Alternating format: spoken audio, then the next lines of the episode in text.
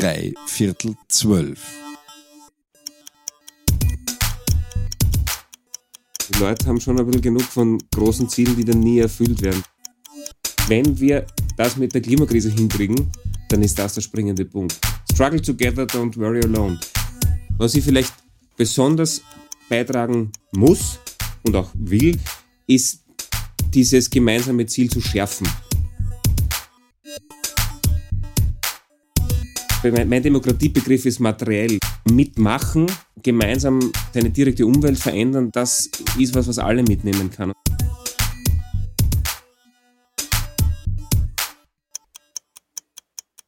Willkommen.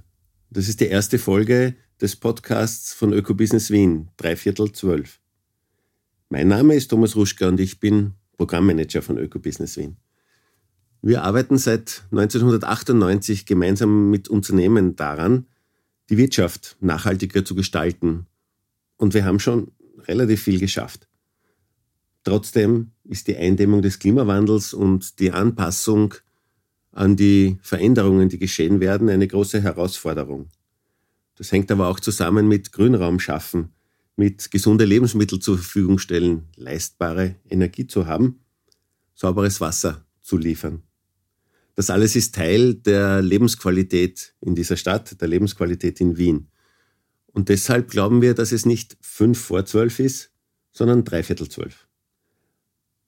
Aber es gilt trotzdem, diese Zeit, diese verbleibende Viertelstunde bestmöglich zu nutzen. Der Name ist Programm.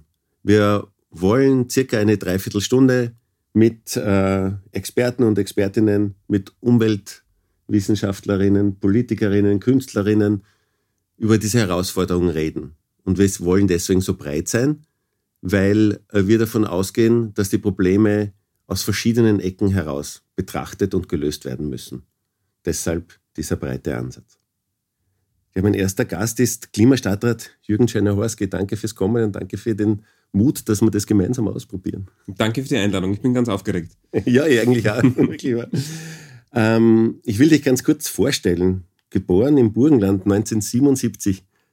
Ich habe in der Vorbereitung was nachgeschaut. Was das 1977 passiert ist, ein paar coole Sachen. Erster Star Wars-Film in die Kinos gekommen. Niki Lauda zum zweiten Mal Weltmeister und Elvis gestorben oder auch nicht, aber ein gutes Jahr. Wobei letzteres ist vielleicht keine coole Sache, sondern eine traurige. Ja, wenn, ja genau. Höchstens er ist halt nicht tot. genau, ja. ja.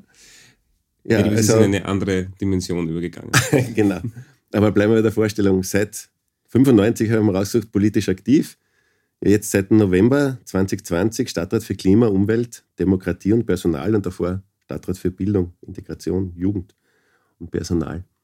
Gibt es in deiner Biografie irgendeinen Punkt, der jetzt so nicht so üblicherweise wo steht, wo du sagst, das war da wichtig oder prägend? Naja, vielleicht, man kann noch einmal kurz festhaken dort, wo äh, du gesagt hast, ich bin politisch aktiv, wurde politisch aktiv. Das ist nämlich aus meiner Sicht wirklich mein ganzes Leben gewesen, wenn man Politik breiter greift als irgendwas tun, damit sie die Welt verändert weil ich, also ich war Schulsprecher und habe mich dort immer äh, natürlich äh, recht viel engagiert und irrsinnig viel diskutiert vor allem. Aber so dieses richtige politische Aktivwerden, das hat gestartet mit einer sehr dramatisch, mit einem sehr dramatischen Ereignis. Es waren die, die äh, Briefbombenattentate in, in Hartberg. Gab es einen, das muss man vielleicht noch ausholen. Ich bin in Burgenland geboren, in Wien im Kindergarten gewesen und in der Schule dann in der Oststeiermark. Bin also polyglotter Ostösterreicher. Aber eben in Hartberg, dort war in der Schule, gab es einen Pfarrer, der mir sehr wichtig war, mit dem habe ich immer so philosophische Diskussionen geführt über alles Mögliche, der sich sehr engagiert hat für Flüchtlinge und der war das erste Briefbombenopfer. Und das hat mich irgendwie wie ein Knall selber erwischt und ich habe mir gedacht, ja, man muss nicht nur reden, man muss, man muss was tun. Und das war immer aus meiner Sicht, gut, ich bin Kind der 80er, äh, Antirassismus äh, gegen rechts, Lichtermeer war damals, aber es war auch äh, ein ganz starkes Engagement gegen den sauren Regen. Ich habe von meinem Taschengeld äh, Regenwald äh, Quadratmeter gekauft und so. Es war immer Umwelt und Gesellschaft. Und insofern, äh, das hat mich dann auch nicht mehr losgelassen. Ja, super, Wie es dann irgendwann einmal professioneller Politiker sozusagen äh, äh, werden geheißen haben. Mhm. Mhm. Ja. ja. total spannend. Ähm, ich habe jetzt so rein fürs, fürs, fürs Einklinken und auch zum Verstehen, so ein bisschen, wer du bist, zum Vorstellen, noch fünf ganz kurze Fragen überlegt. So. Und mit der Bitte um heute halt auch kurze Antworten. Das erste wäre Fahrrad oder Öffi? Das kann ich nicht. Äh, es, kommt auf die, es, es kommt aufs Wetter an. Und auf die äh, Fortbewegungsart. Ich bin eher äh, am Wochenende mit dem Mountainbike am Berg oder Tour ins, in, zum See oder so Radfahrer und weniger ein Berufsradfahrer. Da bin ich lieber im, in, in der U-Bahn und lies währenddessen. Mhm, mh. Plastikfrei oder Bio? Das sind ja lauter solche Fragen, die man nicht entscheiden kann. Beides natürlich. Vielleicht, ja. ja, ja, ja Weil es aufgelegt ist. Polyglot, jetzt müsste man fast noch drittes Wien, Burgenland. Steiermark. Das ist relativ eindeutig Wien. Dann so ein bisschen so zum persönlichen Ja oder vielleicht? Ja. Und letzte Bildung oder Umwelt? Umwelt. Umwelt. Wobei, nein, das ist auch so eine Frage, die man nicht äh, trennen kann. Umwelt ist nämlich überhaupt eine, äh, hat ganz viel mit äh, Bewusstsein zu tun. Mhm. Und mit Wissen darüber, was man tun kann, Wissen über globale Zusammenhänge, vielleicht können wir dann eh nachher nochmal drüber reden. Vor allem aber mit ermächtigt sein, was zu tun. Und das wiederum ist Bildung. Und ich glaube daher, dass das eine vom anderen kaum zu trennen ist. Ja, also. Insofern passt das ganz gut. Ja, glaube ich auch. Vorher also, dann Umwelt oder umgekehrt dabei. Ja, ich, ich finde diesen, diesen Entwicklungsprozess auch spannend, glaube ich, von dir, diesen politischen Entwicklungsprozess. Erstens, wie du es jetzt auch beschrieben hast, wie du sozialisiert bist, aber auch jetzt quasi Stadtrat für Bildung und Jugend und jetzt Stadtrat für Klima und Umwelt. Äh, so als Klimastadtrat, was sind deine zentralen Anliegen für die nächste Zeit? Naja, ähm, alles dafür tun, dass wir die Welt retten. Äh, sehr flapsig zusammengefasst, aber das ist jetzt wirklich äh, aus meiner Sicht das, die, die große drängende Herausforderung unserer Zeit und damit jeder politisch oder äh, grundsätzlich verantwortlichen Person ist, die nächsten Tage, Monate und Jahre zu nutzen. Ich glaube, wir haben jetzt eine unglaublich kritische Phase wir sind mitten in der Klimakrise und es gelingt uns entweder in den nächsten Jahren wirklich einen substanziellen Turnaround in der Art, wie wir leben, wie wir wirtschaften, wie wir arbeiten, zu schaffen, ähm, damit das Leben auf unserem Planeten ein, ein gutes und ein erträgliches ist und vor allen Dingen damit die wunderbare Lebensqualität in unserer Stadt auch in 20 Jahren ähm, die beste Lebensqualität auf der ganzen Welt ist. Und das kann man in den nächsten Wochen und Monaten und Jahren besonders beeinflussen wird es mal wieder in zehn Jahren was tun können. Aber ich glaube, dass das wirklich jetzt äh, spitz auf Knopf steht. Und deshalb ist es so, ja, wirklich cool, dass wir ein, ein Regierungsprogramm gerade beschlossen haben, dass wirklich das da ein, als Ganzes ein Klimaschutzprogramm ist.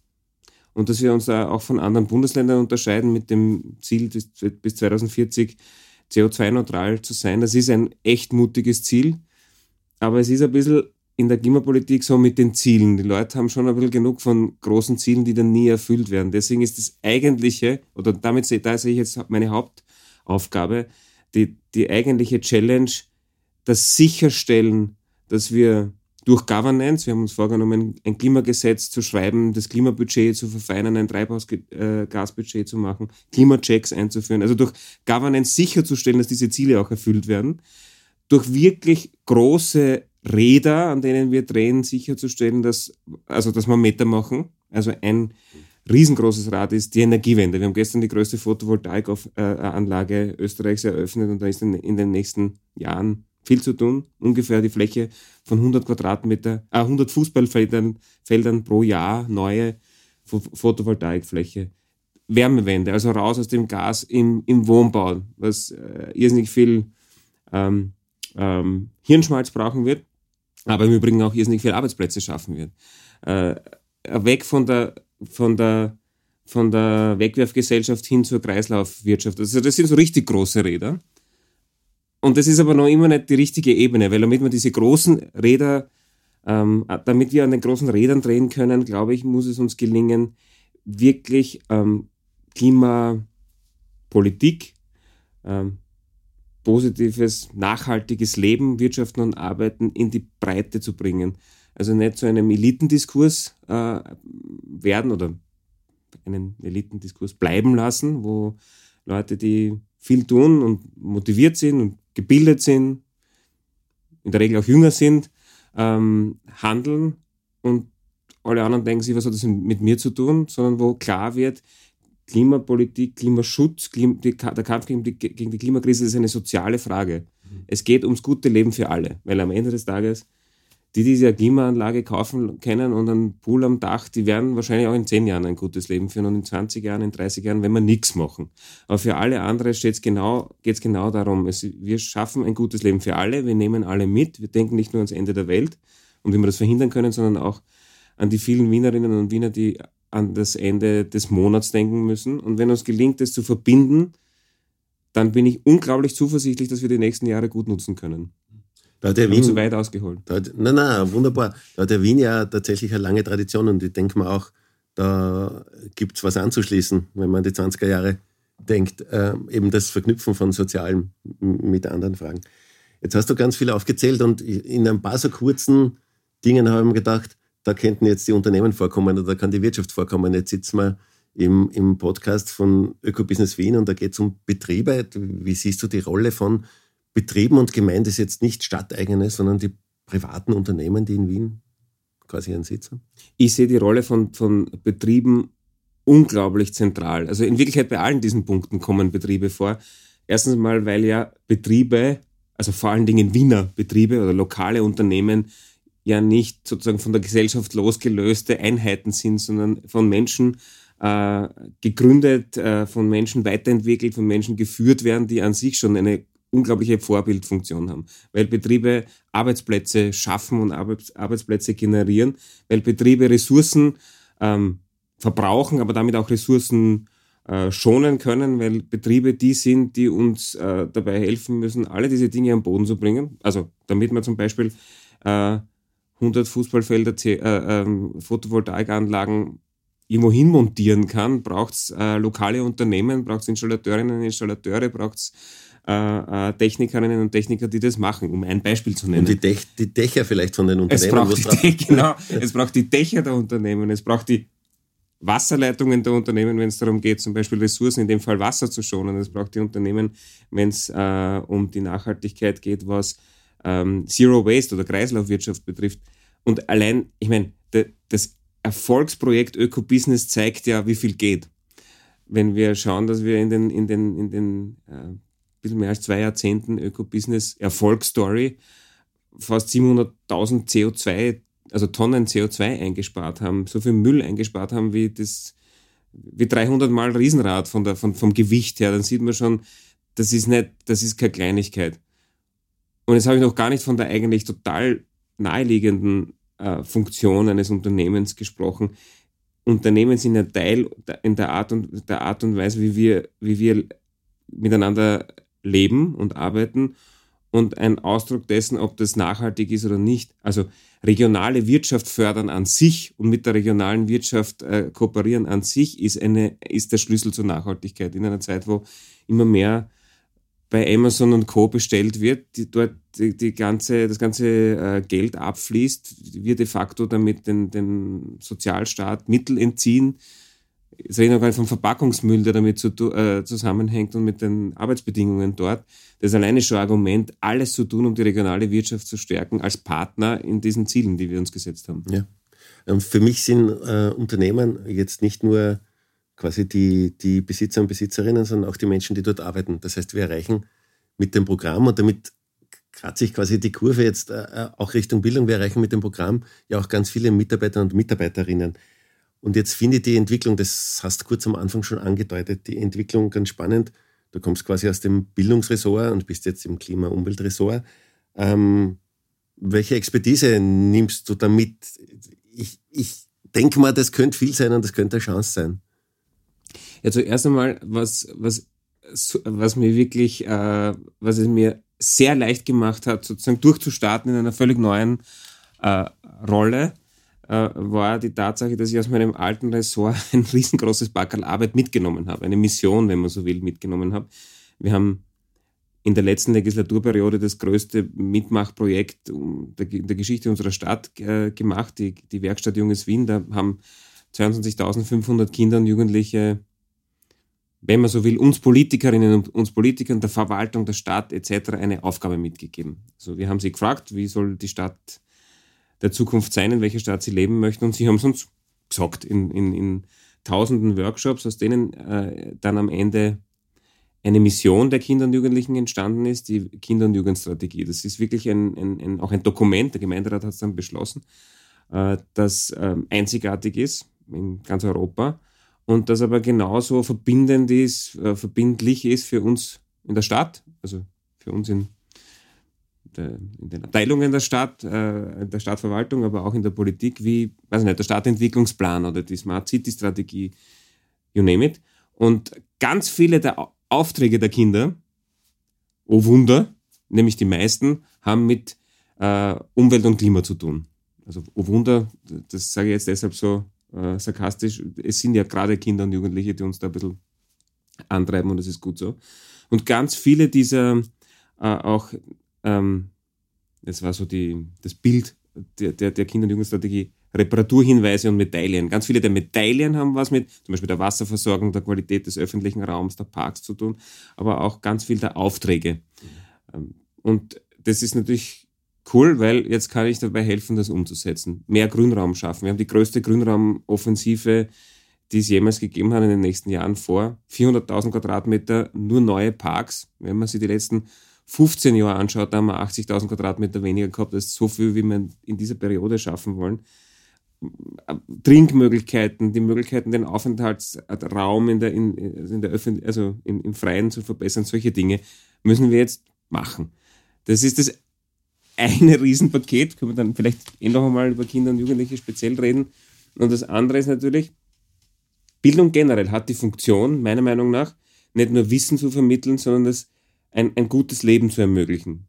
Individuelle Chancen, aber auch äh, dir selbst als, als Individuum die Möglichkeit zu geben, wirksam zu sein, dich zu ermächtigen. Das ist Bildung im besten Sinn. Da geht es nicht nur darum, für irgendeinen Test zu lernen, sondern da geht es darum, stark und kompetent sein Leben leben zu können, indem man mit anderen ähm, Schritte setzt, die es für, für einen selber besser machen, aber vor allen Dingen auch um die, die, die Welt drumherum. Das ist Bildung im besten Sinn, Pädagogik im Kern. Da geht es nie nur um eine Person, sondern um mindestens zwei oder drei oder vier. Und wenn wir das mit der Klimakrise hinkriegen, dann ist das der springende Punkt. Dann muss, ähm, dann muss Klimakompetenz die Möglichkeit, ähm, selber Chancen zu sehen, mit anderen Dinge besser zu machen, im Mittelpunkt unserer Bestrebungen äh, sein. Also nicht, also struggle together, don't worry alone. Es sind so viel, es ist so viel, es ist so viel Potenzial für Apathie und für äh, äh, apokalyptische Ansichten in dieser ganzen, in dieser ganzen Geschichte. So nach dem Motto, die Welt ist riesig, es geht alles im Bauch und ich kann nichts tun. Aber genau der springende Punkt ist, zu vermitteln, ich kann schon was tun, mhm. wenn ich nicht mhm. allein bleibe, wenn ich mit anderen was tue. Und was ich tun kann, das kann eine, das, das ist, das, das haben wir gemeinsam zu vermitteln. Insofern ist das wahrscheinlich der wichtigste Bildungsgegenstand schlechthin. Und ich habe nie, darf nie aufhören, Bildungspolitiker zu sein als Klimastadtrat. Ja, also cooler Ansatz. Gibt es ähm, Dinge, wie das weitergeht? Also jetzt haben Kinder und Jugendliche an einer Strategie mitgearbeitet. Gibt es Pläne, die jetzt dann auch in der Umsetzung partizipativ einzubeziehen? Auf jeden Fall. Es ist sogar eines der, der, der zentralen, ähm, der zentralen Ergebnisse der Kinder- und Jugendstrategie über die Geschäftsgruppen oder über die Themen hinweg. Das ist äh, dass wir an einem Set an Maßnahmen arbeiten müssen, die sicherstellen, dass Kinder und Jugendliche in allen Belangen, die sie betreffen, eingebunden sind. Wir haben das in, in, in, im Klima- und Umweltbereich, äh, wie ich finde, ähm, in vielen, in vielen, an vielen Ebenen großartig vorgehüpft. Stichwort Parks. Es gibt kaum einen Park, eine Spielplatzumgestaltung etc., wo nicht mit Kindern und Jugendlichen dran gearbeitet, mit den örtlichen Kindern, Parlament oder, oder mit eigenen äh, äh, Beteiligungsprozessen daran gearbeitet wird, zu planen, wie es eigentlich sein soll. Das wollen wir aber noch mehr ausbauen. Ich will, dass wir den, nirgends mehr in der Stadt den öffentlichen Raum verändern, verbessern, ver, umplanen, mehr öffentlichen Raum schaffen, ohne Kinder und Jugendliche äh, nach ihrer Meinung zu fragen, wobei mir das fast ein bisschen zu wenig ist. Ich bin ja zum Glück auch nicht nur Klima, sondern auch Demokratiestadtrat. Und bei Demokratie, mein Demokratiebegriff ist materiell. Das heißt, es geht nicht nur um das Einräumen der Möglichkeit mitzureden, weil das ist auch oft was, was Bildungsbürgerinnen und Bildungsbürger gerne tun, aber jemand, der den ganzen Tag arbeitet und dann da zu Hause auch noch um seine Kinder sorgen muss und äh, Geld sorgen hat, der hat jetzt keine große Lust bei irgendeinem, weiß ich nicht, Online-Gescheiterprozess mitzumachen. Aber mitmachen, ähm, gemeinsam was, was, was seine, seine direkte Umwelt verändern, das, das ist was, was alle mitnehmen kann. Und das ist aus meiner Sicht gerade im, im Klima- und Umweltbereich der springende Punkt. Mit lokalen Unternehmen, sind wir bei Öko-Business, aber oder in, mit, mit, den, mit der Nachbarschaft, mit Bildungseinrichtungen, im Kretzel ähm, an, an, an Veränderungen gemeinsam, gemeinsam arbeiten. Da glaube ich, wird uns noch viel an Möglichkeiten einfallen in den nächsten Jahren. Du hast jetzt noch was Zweites gesagt, ähm, was, was für mich zentral ist und was auch oft eine Hürde darstellt. Du hast irgendwann dazwischen gesagt, über die Geschäftsgruppen hinweg, dass quasi die Leute das verstehen. Wir, wir denken oder organisiert sind wir vom Staat bis zur Uni immer in so Themenbereichen. Es gibt die Umwelt, jetzt sage ich einfach, du bist Umweltstadtrat, es gibt die Umwelt und es gibt das Soziale, es gibt die Bildung und es gibt die Wirtschaft und da gehe ich auf verschiedene Fakultäten und habe verschiedene Schulfächer. Und jetzt geht es aber wahrscheinlich darum, auch wenn ich das raushöre, bei den Anforderungen, also das künftig quasi zu verbinden und darüber hinaus zu sein. Da gibt es ein nettes Bild, da hat einmal einer gesagt, äh, wir denken in Silos und manche sagen, die Silos muss man sprengen und der hat gesagt, man muss die Silos gemeinsam zum Tanzen bringen. Das ist für mich so ein nettes Bild. Kann Wien die Silos zum Tanzen bringen in der Frage Klima, Ökobusiness von mir aus Umwelt? Ganz sicher. Wenn, dann können wir das in Wien. Also ich glaube, das ist ja ein, in Wirklichkeit, äh, äh, das erinnert mich an mein Organisationssoziologiestudium. In Wirklichkeit ist es, die, ist es die Art und Weise, wie man steuert, wie man Organisationen steuert. Ich meine, der Staat oder die Staat ist halt recht, recht große Organisation. Aber im Wesentlichen braucht es dabei zuerst einmal Pragmatismus, weil wenn man alles nur mit Silo oder Abteilungssicht sieht, dann sieht man nur Abteilungen. Oder wenn man alles nur als äh, Ding, Ding, äh, Ding sieht, dass man in Gesetzen und, und, und, Normen regeln kann, dann sieht man nur Gesetze und Normen. Im Wesentlichen wird es alles brauchen. Weil, wenn man nur wenn man nur einen Hammer hat als Werkzeug, schaut alles wie ein, wie, schaut jedes Problem wie ein Nagel aus. Ist aber nicht so. Äh, wo man zum Beispiel massiv Komplexitätsreduzieren und trotzdem steuern kann, ist durch Visionen, durch gemeinsame Ziele, durch eine Vorstellung, wie, ein, wie sich eine Gesellschaft entwickeln soll. Und das, das Coole an Wien ist, das ist schon da. Wir sind die Stadt, die über, über äh, ein Jahrhundert hinweg politische Ziele unter ein, wie ich finde, großes gemeinsames Ziel gestellt hat, dass es eine Stadt ist, in der es sich gut leben lässt, unabhängig von der Wohnadresse, unabhängig vom Elternhaus.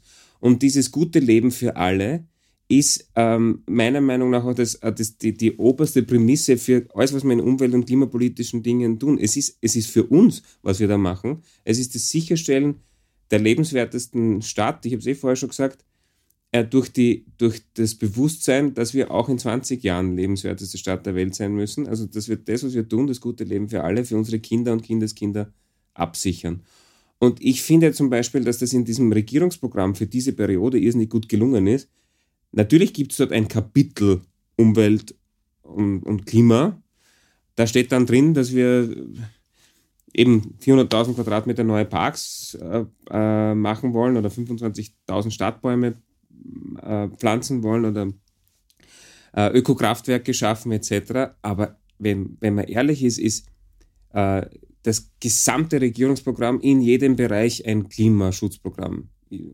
Und insofern bin ich jetzt auch nur einer der Stadträte, der dazu was beitragen kann.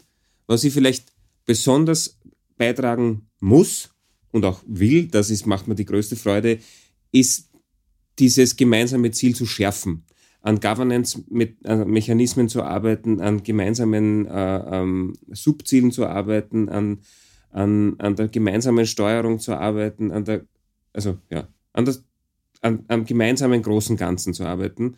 Und ich habe natürlich auch die Haupt Hauptverantwortung dafür, dass wir es am Boden bringen, dann das große Ganze.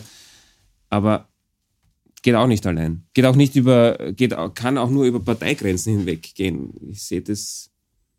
Ich glaube, wir haben in den letzten Jahren auch sehr viel verloren durch durch Kleinkriege, wo man versucht hat, anhand irgendeiner einen, einer symbolischen Sache einen Punkt zu machen. Am Ende des Tages, glaube ich, geht es nur, wenn man es gemeinsam schafft. Mhm.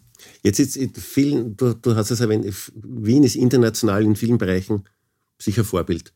Ähm, da ist einerseits mal so Gedanke, das kommt, glaube ich, so durch, oder ich höre so durch, diese Pionierstellung halten und ausbauen. Ähm, jetzt beim Thema Bildung, das ist nie einseitig. Ähm, Gibt es auch Aspekte oder Initiativen zu sagen, wir, wir lernen von anderen? Ähm, ich merke das in Eurocities, bin in Eurocities öfters unterwegs und denke mir, andere haben auch gescheite Ideen. Laufen wir ein bisschen Gefahr zu sagen, wir sind eh super? Das laufen Wienerinnen und Wiener immer. Also ich war ja auch sehr lang äh, als Chair vom äh, Environment Committee bei Eurocities und ich, ich, uns Wienern geht es oft so, uns geht das Herz über und wir, wir sprudeln von, von, von, von, über von, von Geschichten, die wir erzählen können, was wir alles machen. Und es zahlt sich aus, dazwischen einmal innezuhalten und zu hören und von anderen zu lernen. Und ähm, das, also da bin ich nicht nur bereit dazu, sondern irrsinnig gierig regelrecht äh, danach zu lernen. Also auch nämlich nach, nach der Möglichkeit, wie es gelingt, in, teilweise in anderen Städten besser noch als bei uns und teilweise in anderen Städten anders als bei uns, aber wie es zum Beispiel gelingt, durch große äh, gemeinsame Ziele und, und Visionen die Leute mitzunehmen. Das gelingt zum Beispiel meiner Meinung nach in Paris ausgesprochen gut. Anne Hidalgo hat mit, mit so, einer, so einem ganz einfachen Satz wie dem Ziel, dass man in Paris, ähm, und zwar jede Pariserin und jeder Pariser, Grünraum, einen Städten, einen Wald, einen Park in 15 Minuten erreichen kann, ist nicht gut zusammengefasst, was Wien auch ausmacht. Wien, Wien ist eine Stadt der kurzen Wege. Das ist unsere Smart City Strategie. Mhm. Nur, äh, Hand aufs Herz, das hat sie schöner gesagt. Und das ist zum Beispiel was, wo, wo, wo, man, wo man was lernen kann. Aus ganz vielen Städten, meiner Meinung nach, können wir Dinge mitnehmen und in ganz viele Städte können wir auch was tragen.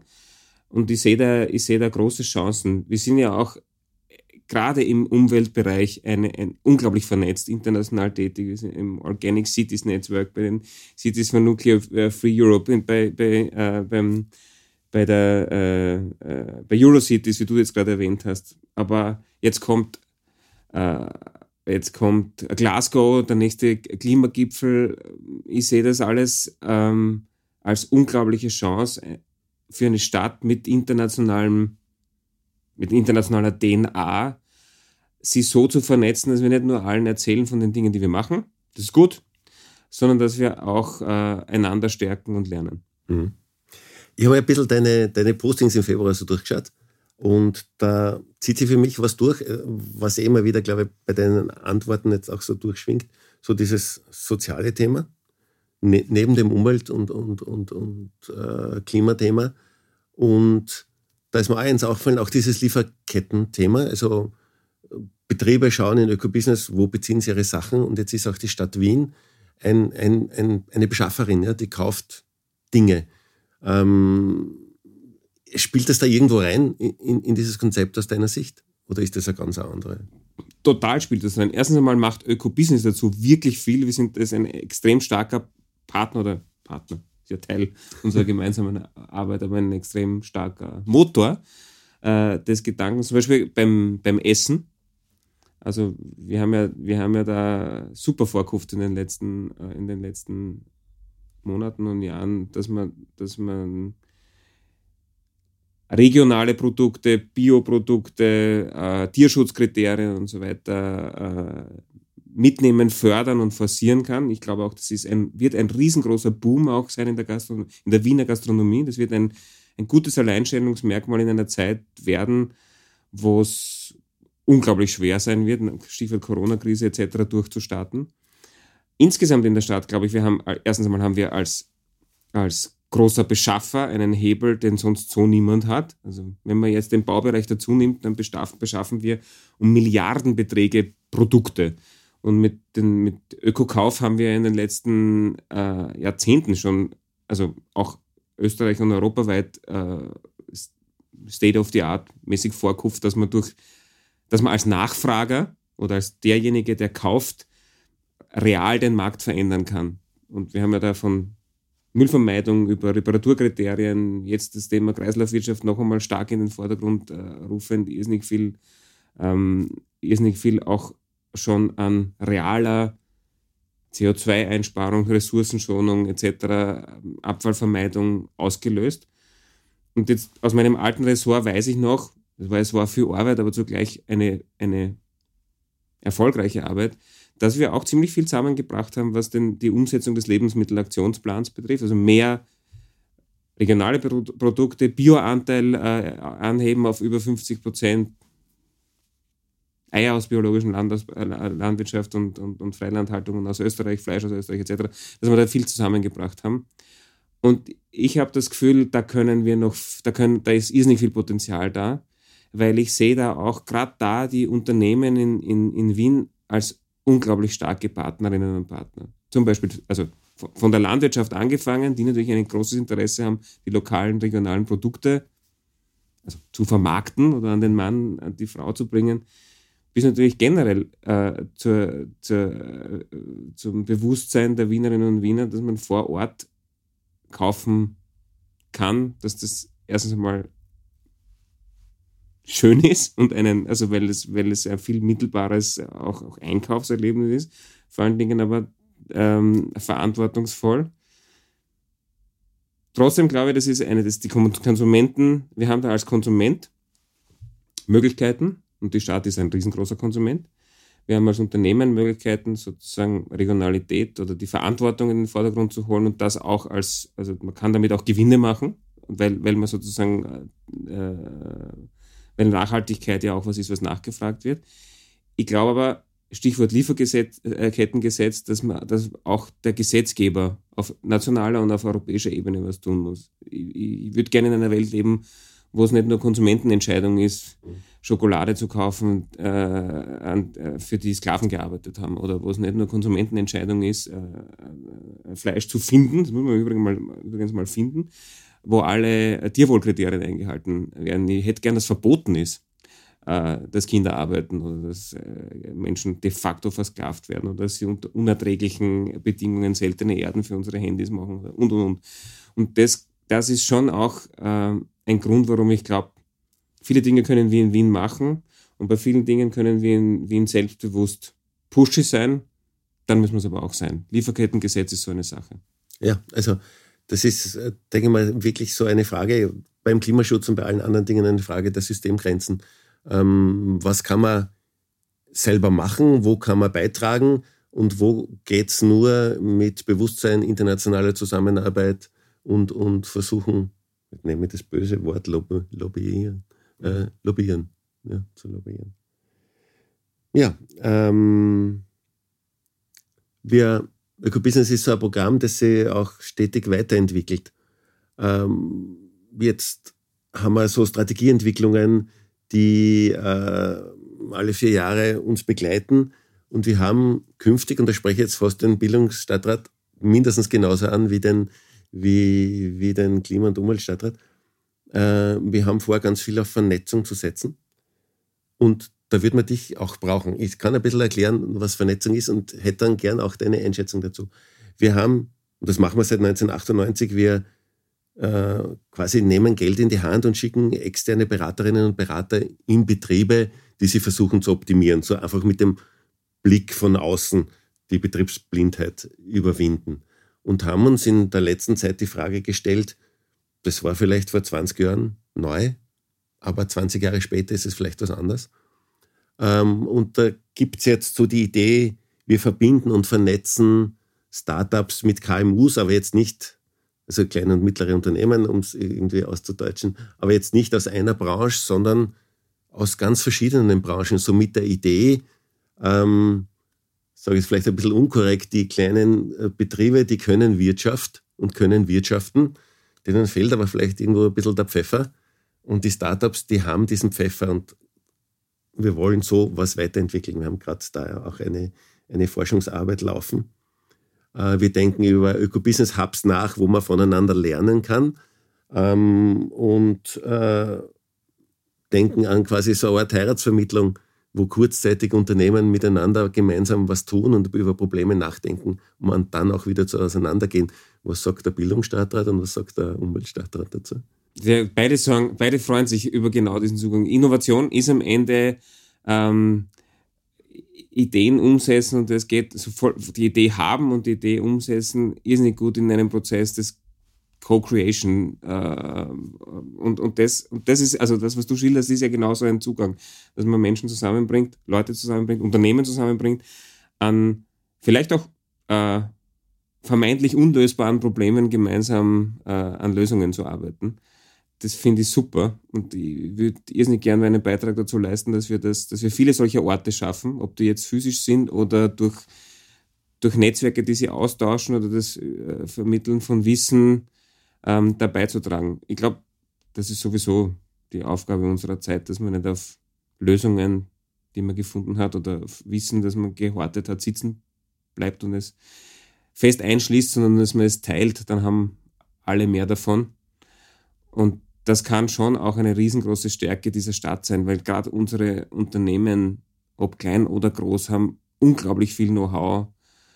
Und die Vorstellung, dass dieses Know-how den jeweils anderen in irgendeiner Form gemeinsam zur Verfügung steht, um was, um, um, um mehr und was Neues hinzukriegen, das finde ich großartig.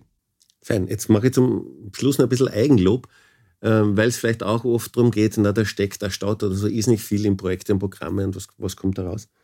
Ähm, ich weiß nicht, ob du schon gehört hast, aber wir haben äh, uns auch diese Frage gestellt. Einerseits messen wir, das haben wir ganz am Anfang schon diskutiert, diese Tonnen CO2 und den eingesparten Abfall und da kann man halt sagen, so und so viele Tonnen und 300 Riesenräder. Schön. Aber wir glauben immer auch, dass dieses, dass Mitarbeiterinnen was mit nach Hause nehmen, dass die Gesellschaft was mit nach Hause nimmt. Und da war immer die Frage, wie kann man das, außer dass man es erzählt, äh, wie, wie kann man das quasi messen? Und wir haben einen sogenannten Social Return on Investment rechnen lassen von der Wirtschaftsuniversität Wien. Und da wird alles einbezogen. Und da wird die gesellschaftliche Gesamtwirkung äh, von Projekten ausgerechnet. Und da war man überrascht, aber es sagen Wissenschaftlerinnen und Wissenschaftler, jetzt, deswegen ich mir das jetzt da sagen, das, da kommt raus dann, dass ein Euro, das in Ökobusiness gesteckt wird, an öffentlichem Geld, äh, quasi eine positive gesellschaftliche Wirkung von 14,5 Euro hat. Und ich denke mal, das ist vielleicht auch interessant, sowas einmal zu diskutieren, weil es immer so heißt, sparen, der Staat muss sparen, sparen, an welcher Stelle. Und was mir noch besonders gefreut ist, ähm, die haben sich dann angeschaut, wer sind die Profiteure und Profiteurinnen. Das sind natürlich die Unternehmen, das soll ja so sein, ist ein Unternehmensförderungsprogramm. Aber schon an zweiter Stelle stehen die Mitarbeiterinnen und Mitarbeiter dieser Unternehmen. Und an dritter Stelle stehen die Bürger und Bürgerinnen von Wien. Und ich denke mal, das ist vielleicht auch was, was über, als, als Bewusstseinsbildung über dieses Programm hinausgeht. Dass es schon äh, quasi bewusst und gescheit eingesetztes öffentliches Geld eine mehrfache Multiplikatorenwirkung hat und dass man da vielleicht einmal davon ausgeht, dass es spannend ist, wenn eine Stadt investiert in so Projekte. Das beeindruckt mich. Super. Also das ist vor allen Dingen ein, ein Mutmacher für weiteres Investieren. Ja, genau. also das war vielleicht den, den, die Hidden, Hidden Agenda von deiner, von deiner Aussage in meine Richtung, aber ich bin bereit, äh, auch, auch da in den, in den nächsten Jahren als Staat mehr zu investieren. Es ist vielleicht, ich finde, es ist ein super Beispiel, was du gesagt hast, für zwei Dinge. Erstens, wie gescheit es war und wie gescheit es ist, dass wir das ganze Projekt Öko-Business von Anfang an als also ganzheitlich äh, gedacht haben. Und das ist ja keine Selbstverständlichkeit. Also das, zum Beispiel das Einbeziehen der Arbeitnehmerinnen und Arbeitnehmerperspektive, ähm, das Zusammenarbeiten mit dem ÖGB und der Arbeiterkammer, das ist ja zum Beispiel was, was Ökobusiness ausmacht, zugleich aber auch den Erfolg noch mehr verbessert hat. Das Einbeziehen der, dieser Sparperspektive, es ist ja immer die Frage, was ist Sparen? Wenn man Ressourcen einspart, äh, hat es ja für die Unternehmen ja oft keinen Spareffekt, sondern sogar eine, äh, Gewinne erhöht. So wie es also es ist, und dieses äh, Return of Investment Rechnung zeigt ja ein bisschen, äh, manchmal, manchmal muss man etwas Geld investieren und ausgeben, um was anderes zurückzukommen. Manchmal muss man was einsparen, äh, um, um, um mehr davon zu haben. Das finde ich super. Das ist ein echt gutes Beispiel. Aber wenn, wenn, weil du mit Eigenlob begonnen hast, möchte ich mit einer ähm, Gegenfrage antworten. Ökobusiness ist ja ein Projekt, das in den, äh, in, über die über zwei Jahrzehnte immer wieder auch sehr gut und sehr eng und sehr selbstkritisch evaluiert worden ist. was würdest du sagen, ähm, was würdest du sagen, was, wo, wo, wo, wo sind die absoluten, also was macht uns besonders und wo, ähm, was funktioniert besonders und wo müssen wir in den nächsten Jahren besonders hinschauen? Was gibst du mir sozusagen als, als Auftrag mit? Besonders macht uns, dass wir ehrlich und kritisch zu uns selbst sind. Ähm, wir haben, und damals war es bei weitem nicht selbstverständlich, eben seit 1998 eine externe Begleitung, die unabhängig ist. Und ich nenne jetzt nicht das renommierte deutsche internationale Institut, das einmal uns evaluiert hat und mir dann den Evaluationsbericht vorgelegt hat und gesagt hat, ich soll ihn jetzt Korrektur lesen. Und ich habe gesagt, das mache ich nicht, weil ich will ja lernen da draus. Und er hat gesagt, das hätte er noch nie gehört. Also ich glaube, uns macht besonders, dass wir ehrlich sind. Und diese Ehrlichkeit geben die, die als Politiker, aber auch den Unternehmen Zahlen in die Hand, die glaubwürdig sind und die man verkaufen kann. Ich glaube, da müssen wir dranbleiben. Wir müssen bleiben zu schauen, dieses SROI war jetzt einmal ein Versuch, wie, wie messen wir Ergebnisse, weil ich glaube, wir müssen es trotzdem immer wieder verantworten. Und wir spielen das auch in die Betriebe zurück und das ist ein, ein großer Erfolgsfaktor, weil zuerst seit 20 Jahren machen die Betriebe das, was einfach ist. Zum Beispiel, weil da gerade das Licht ist, äh, LEDs reinschrauben statt Glühbirnen, um es jetzt einmal ganz banal zu halten. Aber mit der Evaluation und der Evaluierung auch selbst im Betrieb lernen sie, das, was du gesagt hast, das rechnet sich zunächst mal. Und wir wissen, dass wenn wir sie vier, fünf, sechs Jahre in diesem Programm halten können, dann nehmen ganz viele, ganz viel mehr Geld in die Hand und sagen, das investieren wir jetzt und da schauen wir nicht, ob sich das in zwei Jahren oder fünf Jahren rechnet.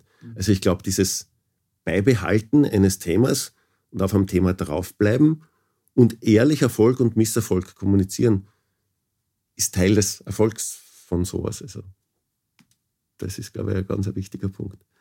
Wenn wir jetzt abschließen, du hast gesagt, was gebe ich da mit? Was gibst du uns mit? Jetzt gehen wir dann da raus. Die Leute drehen vielleicht den Podcast jetzt ab. Was ist so ein ganz wichtiges Ding Richtung Klimaschutz, wo du sagst, das ist so ein erster Schritt in diese Richtung? Ja, also dir, beziehungsweise dem ganzen Öko-Business-Team gebe ich mit, der Podcast ist, glaube ich, cool, macht unbedingt weiter. Ich freue mich nämlich jetzt drauf, wenn ich nicht äh, reden muss und ihn hören kann in den nächsten Folgen bei, mit, mit weiteren Gästen. Unseren Zuhörerinnen und Zuhörern will ich vielleicht noch was mitgeben. Das ist jetzt ein bisschen zu kurz gekommen und zu Recht, weil ich eben auch wirklich finde, äh, wir haben zu Recht über Politik, über Steuerung, über Unternehmen gesprochen und über die Verantwortung, die man auch über Gesetze, Regelungen, als, als, als zentraler Einkäufer etc. hat. Aber natürlich, jede und jeder einzelne von uns hat auch eine, eine Verantwortung und irgendwie können wir, glaube ich, schon gemeinsam was, was schaffen in den nächsten Jahren, dass, dass, äh, also dass aus dem, dass aus dem individuellen Bemühen der vielen Unternehmerinnen und Unternehmer, der vielen Menschen, der vielen Leute in der Stadt, die sich bemühen, ein, eine, ja, eine Welle wird. So wie im, im Fußballstadion ich, ich kann mich nicht erinnern, dass ich jemals eine Welle gestartet hätte, aber wenn die kommt, dann muss man mitmachen. Und das ist irgendwie, also wenn, wenn wir in den nächsten Jahren sozusagen die Welle an, äh, die Wiener Welle an, äh, an, an, an gescheitem, gutem, nachhaltigen Handeln fürs Klima äh, entfachen, äh, es einfach äh, logisch, einfach und das Naheliegende ist, das Richtige zu tun, dann kommen wir erstens weg von einer Verzichtsdiskussion, kommen zweitens weg von einer reinen Kopfdiskussion, sondern so was, was lustvoll und bauchmäßig ist und, und haben vor allen Dingen das zentrale, äh, die zentrale Aussage äh, von, von, von, von ganz am Anfang mitgenommen. Es ist eine soziale Frage und es ist die Frage, ob es uns allen, ob das gute Leben für uns alle besser geht. Da kann man, kann man viel machen. Schon beim nächsten Mal essen gehen oder essen. Beim nächsten Mal Buch beim äh, Nachbarnbuchhändler kaufen oder nicht äh, und nicht bei Amazon bestellen.